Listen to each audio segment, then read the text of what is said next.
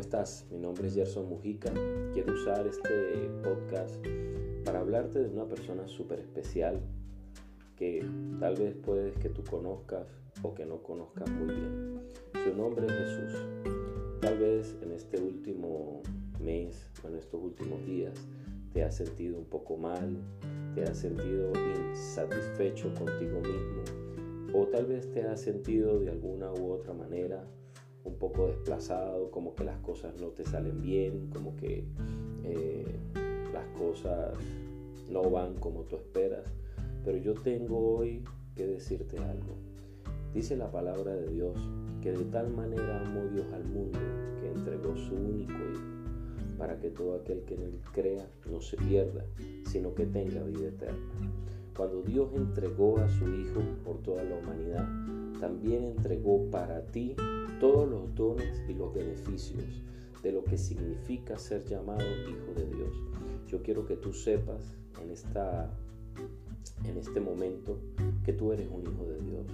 Tú eres un hijo próspero, un hijo bendecido, un hijo libre, un hijo lleno de fe y lleno de esperanzas.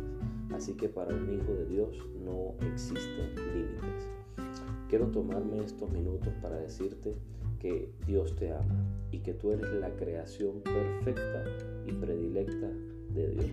Si estás llegando ya a este tiempo escuchando esta nota de audio o escuchando este podcast que te, que te hice llegar en este momento, yo quiero que tú me acompañes con una oración. Que tú le puedas abrir las puertas de tu corazón a Jesús y que de alguna manera puedas recibir a Jesús en tu corazón como tu único Dios y Salvador. Y yo quiero que te tomes un minuto de tu tiempo y que repitas conmigo.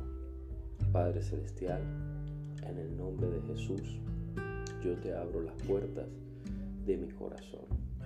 Yo confieso que soy un pecador y te pido que me perdones. Límpiame con tu sangre preciosa. Escribe mi nombre en el libro de la vida eterna. Señor Jesús, yo creo que tú moriste por mí en la cruz del Calvario. Amén. De esta forma, tú acabas de recibir la bendición de Dios, tú acabas de recibir a Jesús, el Hijo de Dios, en tu corazón y acabas de recibir la libertad que tanto has estado buscando. Espero que te haya bendecido este podcast y espera el próximo. Dios te bendiga.